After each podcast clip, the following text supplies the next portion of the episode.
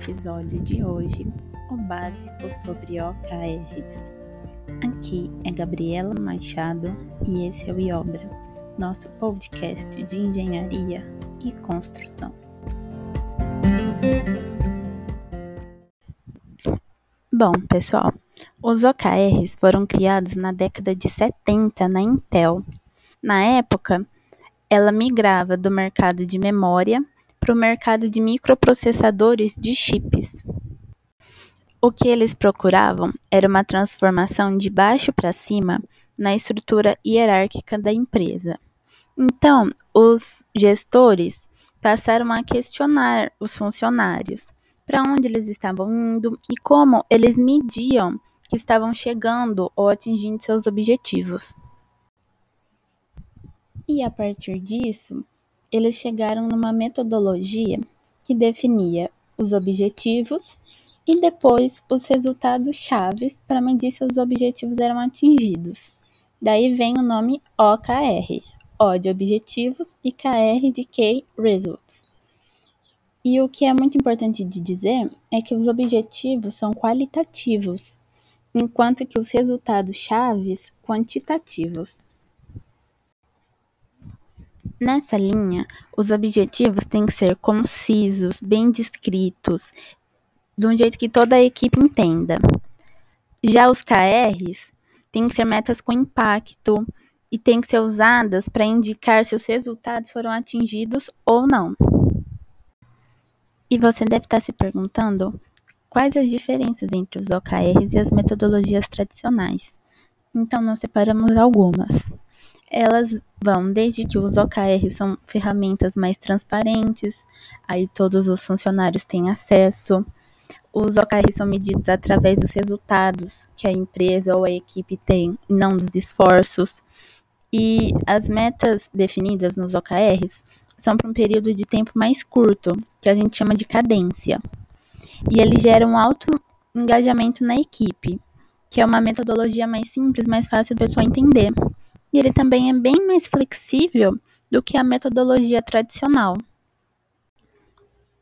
E junto com toda essa teoria dos OKRs, tem uma coisa que a gente chama de cerimônias de implementação, que vai desde a cerimônia de lançamento, o check-in semanal, a revisão mensal e a cerimônia de fechamento.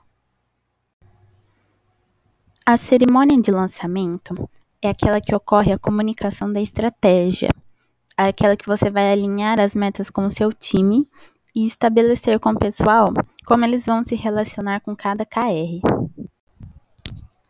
No check-in semanal, você vai checar como usando os OKRs, vai dar alguns feedbacks, que é você olhar para trás e o que ocorreu, se ocorreu tudo como planejado, e também alguns feed forwards, que é olhar para frente projetar e ver maneiras de você conseguir realizar os objetivos.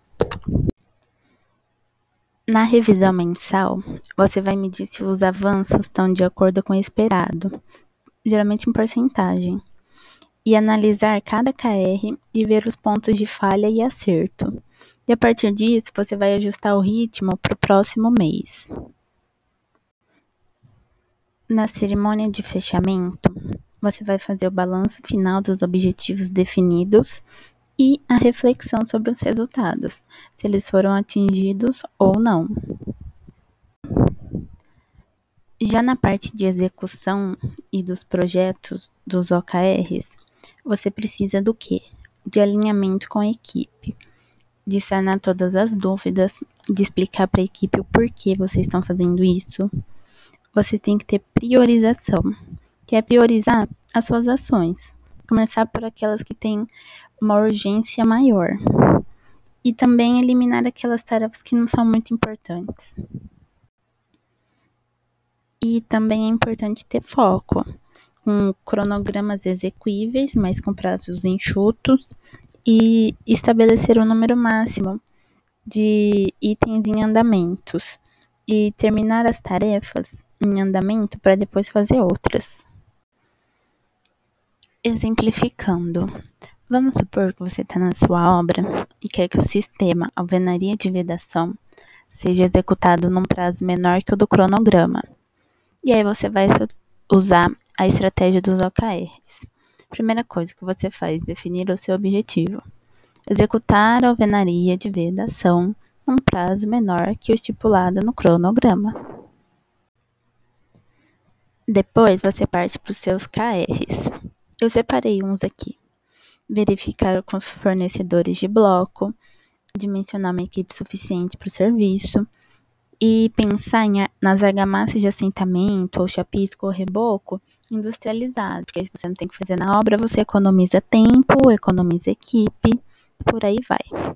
E a partir do momento que você definiu esses seus KRs, entra uma cerimônia de implementação, desde a cerimônia de lançamento, check-in semanal, revisão mensal e a cerimônia de fechamento.